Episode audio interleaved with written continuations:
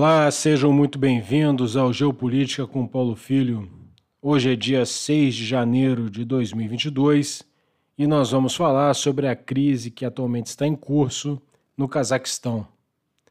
O Cazaquistão é uma ex-república soviética, localizada na Ásia Central, que, da mesma forma que as demais repúblicas daquela região, Kirguistão, Tadiquistão, Uzbequistão e Turcomenistão, se tornou independente com a implosão da União Soviética em 1991.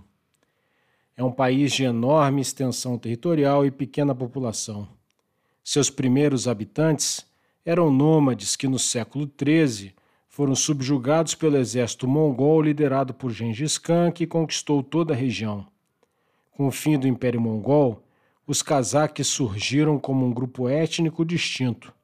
A partir do século XVIII, os russos começaram a avançar pelas estepes do país e no século XIX todo o território já integrava o Império Russo. Com o advento da Revolução Russa e do surgimento da União Soviética, o Cazaquistão passou a integrar o país comunista.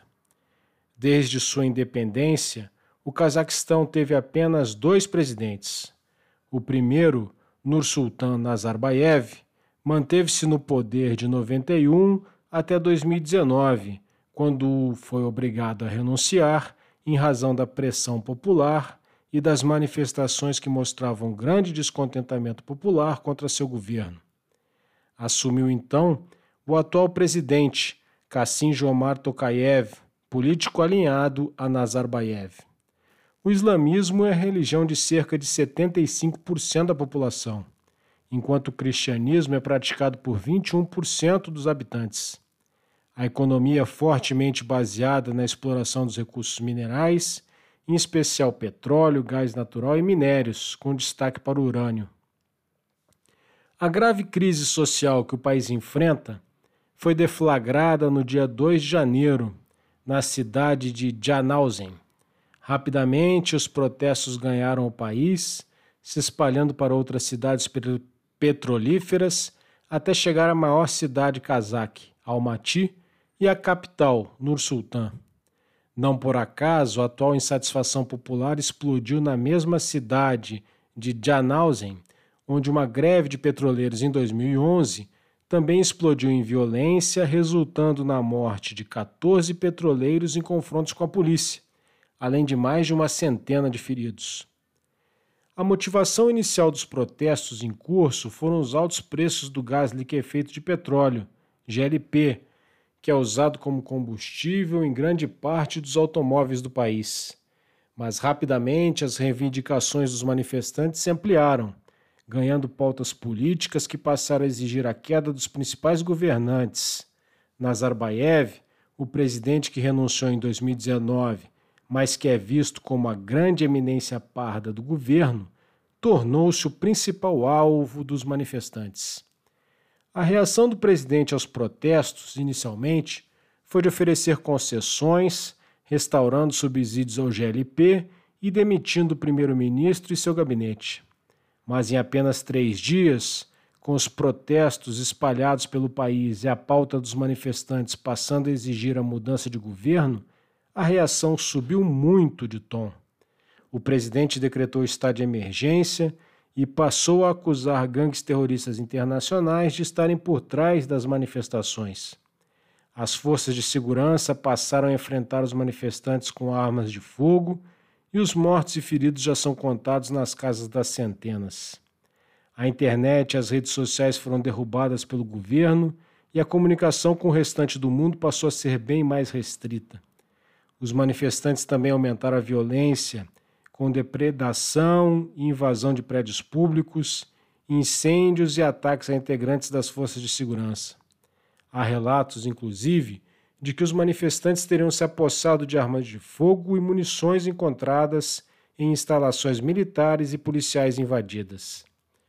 O governo acionou a Organização para o Tratado da Segurança Coletiva, o TSC, uma aliança militar que reúne a Rússia e cinco de suas ex-repúblicas, o próprio Cazaquistão, Armênia, Belarus, Quirguistão e Tadiquistão.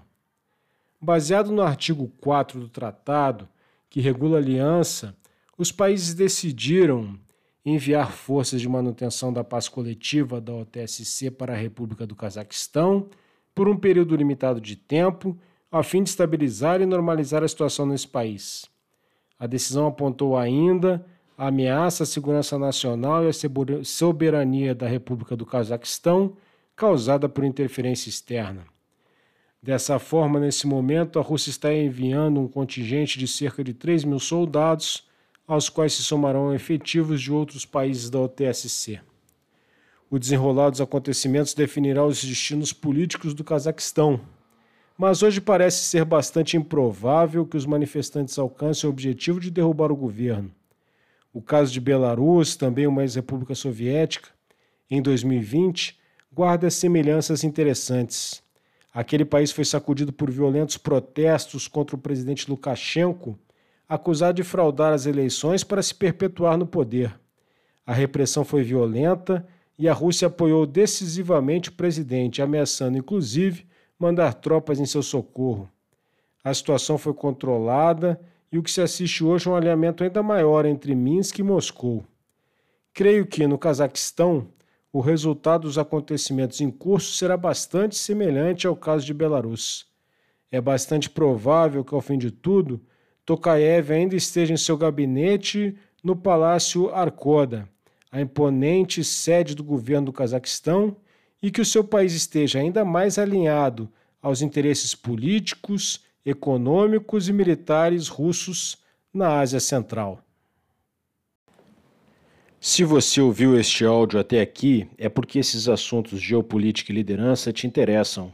Então, não deixe de acompanhar o blog do Paulo Filho e as nossas mídias sociais. Os endereços estão na descrição deste podcast.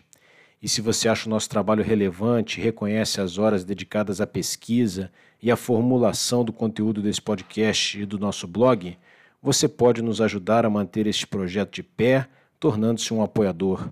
Veja no endereço paulofilho.net.br barra apoio blog as formas pelas quais esse apoio pode ser prestado. Então é isso, pessoal. Até a próxima. Tchau.